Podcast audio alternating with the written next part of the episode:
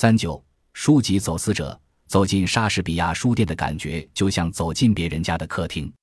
那里铺着怪异的地毯，摆放着风格不一的家具，还养着金鱼。大门边的橱柜里立着一堆拉尔伯收藏的背着武器的玩具士兵，而挂在墙上的作家照片看起来就像直接从家庭相册中扯下来的一样，这让海明威感到害羞。西尔维亚·比奇的魅力加深了他的羞涩，他波浪般的卷发垂荡在天鹅绒外套的衣领处，他穿着一条量身定做的裙子，海明威恰好可以欣赏到他的小腿。对话很自然地开启了，不多一会儿，海明威就开始谈论战争以及他在意大利一家医院的康复过程。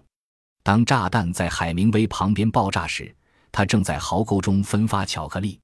二百多块弹片穿进了他的下半身，这使他右腿和脚布满了疤痕。你想看看吗？海明威脱下他右脚的鞋和袜子，把裤腿卷到膝关节。比希小姐看到他刚刚愈合、犹如大理石般的皮肤，印象颇为深刻。人们认为，1922年是现代主义发展成熟的一年，因为那一年《尤利西斯》和艾略特的《荒原》先后问世，欧内斯特·海明威也开始名噪一时。后世主要关注海明威在二月份见到了格特鲁德·斯泰因，并受到令人疑虑的教导的情形，但相较于斯泰因。莎士比亚书店在引领他进入文学世界方面做得更多。同样是二月份，海明威在书店偶遇了庞德。庞德连续一个星期一直在阅读他的手稿，并在巴黎和美国为他扬名。在那一年中，庞德将六篇海明威创作的小故事投稿到《小评论》，《小评论》于一九二三年春一一发表。这年晚些时候。比奇小姐鼓励罗伯特·麦卡蒙出版了海明威的第一本书。海明威在遇到庞德后的几周内就见到了乔伊斯。不久，这个敬仰乔伊斯的美国年轻人就开始和伟大的爱尔兰小说家一起喝酒了。海明威可能讲了他在战争期间驾驶救护车的故事，还半信半疑地听乔伊斯抱怨自己的财务困难。一天晚上。乔伊斯在酒吧被他人过分攻击后十分恼怒。当这个瘦弱的小说家意识到自己几乎看不清争辩的对手时，就转向他胸肌健硕的同伴，并且大喊：“解决他，海明威！解决他！”海明威决定先解决乔伊斯，把他带回家交给娜拉。娜拉站在门口说：“瞧，作家詹姆斯·乔伊斯回来了，又一次和欧内斯特·海明威喝醉了。”《尤利西斯》甫一出版，海明威就见到了现代主义的万神殿。他很有可能目睹了在莎士比亚书店里争夺订单的场景。左岸所散发出的热情推动了他的野心。他也订了几本《尤利西斯》，并写信给舍伍德·安德森说：“该死的，乔伊斯的书太棒了。”他似乎在第一次访问莎士比亚书店时就已经购买了乔伊斯的《都柏林人》。乔伊斯的短篇小说深刻地影响了他，《都柏林人》教他惜字如金，以及对最重要的事情保持沉默。海明威于1929出版了《永别了，武器》，他送给乔伊斯一本，并在书上写了一句可爱的感叹句：“吉姆·乔伊斯是我所尊敬的唯一在世的作家。”海明威后来说道：“他有他的问题，但他比我认识的人写的都好。”海明威有学习天分。他没有大学文凭，所以通过莎士比亚书店来得到高等教育。在那里，他在短短几个月里学到的写作知识，要比大多数学生在四年内学到的更多。他从图书馆里选的第一批作家是 D.H. 劳伦斯和伊凡·图格涅夫，尽管借书的限额是两本，比奇小姐允许他多借几本。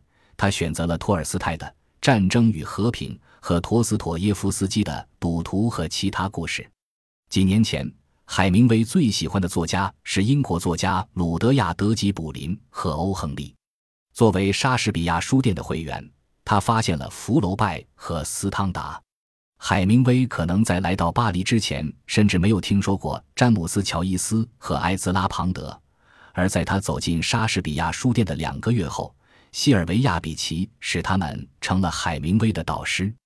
友善使海明威成为一个更好的学生。当格特鲁德·斯泰因给他一些精辟的建议时，西尔维亚·比奇给他提供伙食。和其他人一样，比奇小姐的书店成了他的邮局以及建议和八卦的主要来源。他聆听他的难处，并借给他钱。他后来声称：“没有人比他对我更好了。”庞德也同样慷慨。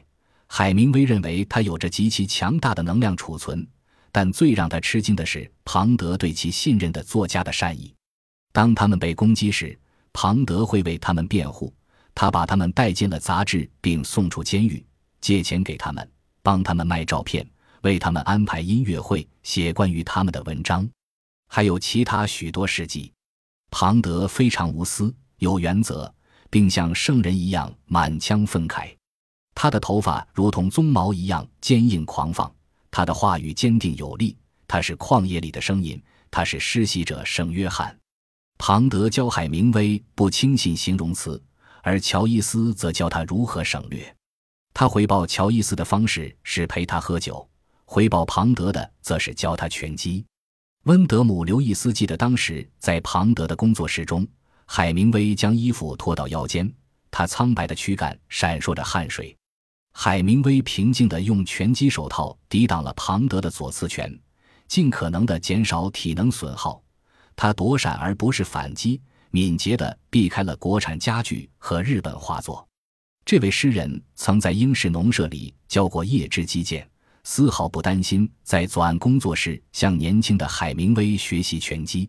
庞德需要加宽他的站立间距，并且练习他的左半身。他疯狂冲上去。大步摇摆，快速分散出拳。海明威不得不在每一回合间来回躲闪，迂回作战才能维持战况。这很快就成了他的习惯。他会在巴黎的人行道上跳来跳去，出拳、闪躲，并默默低语，似乎在试图激怒一位看不见的对手。海明威几乎比周围所有的人都年轻，他的受教育程度是最低的，而他的男子气概则是一种弥补。他知道自己永远不会学习拉丁语和希腊语，于是培养自己其他的街头兴趣。有一次，他带西尔维亚·比奇和艾德里安娜·莫尼埃去郊外一个治安不太好的区域看拳击比赛。海明威带他们通过别人的后院来到拳击台边，场上的两个拳击手正在不停地重击对方，鲜血从他们胸膛滴落。这是海明威的回报方式。他去瑞士滑雪。去西班牙看斗牛，他也去钓鱼、玩小型竞赛雪橇或长雪橇。作为一名记者，他报道了夜生活、政治会议、稀土战争后的严峻形势，还采访过墨索里尼两次。当他不再为多伦多之星写文章时，他在咖啡馆写短篇小说，并和佩戴法国英勇十字勋章的毁容男子聊战争。他喝酒，他给儿子换尿布。他赌马，也赌自行车比赛。他似乎无所不作。西尔维亚·比奇突然意识到，海明威可能知道一些关于走私的事情。约翰·奎因提议，可以从加拿大成批走私尤利西斯到底特律或水牛城这些地方，远离萨姆纳的眼线。海明威是否认识同意从加拿大走私禁书的芝加哥人？是的，他认识。海明威说。给我二十四个小时。当他回来时，他说他在芝加哥有一个朋友与加拿大有联系，而这个人正是可以帮忙的那类人。海明威给了他这个人的名字和地址，以便他们可以直接沟通细节。他想让自己的名字完全脱离干系。比奇小姐给走私者巴尼特·布雷弗曼写信说，他们有共同的芝加哥友人。他有几十本詹姆斯·乔伊斯的最新小说需要跨越加拿大的边境，送到像阿尔弗雷德·科诺普夫这样重要的美国读者那里，还有像本许布希这样的没有勇气自己出版和发售这本书的出版商手中。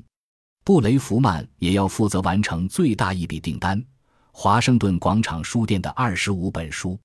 正是在那里，此书的犯罪史正式开始。布雷弗曼并不如海明威所想的那么容易联系。比奇小姐等了几乎两个月，才收到了他简短的电报回复以及一个加拿大地址。他没有回应。布雷弗曼几周后写信澄清他的计划。他现在住在底特律，他经常过境去安大略省的温莎出差。他应该将书成批的寄到加拿大的地址。由于不可能将书存放在他工作的地方，他将在温莎租一个小房间，为期一个月，并把书一本一本地带到河对岸的底特律。这样的话，两边的边境人员就不太可能注意到。这个方法非常费力，但布雷弗曼认识可以加快进程的人。一旦这些书到了美国，布雷弗曼会将它们打包，并通过私人快运公司寄出，来避免邮政部的审查。比西小姐需要支付运费、关税和房间租金，她将免费提供服务。本集播放完毕，感谢您的收听，喜欢请订阅加关注，主页有更多精彩内容。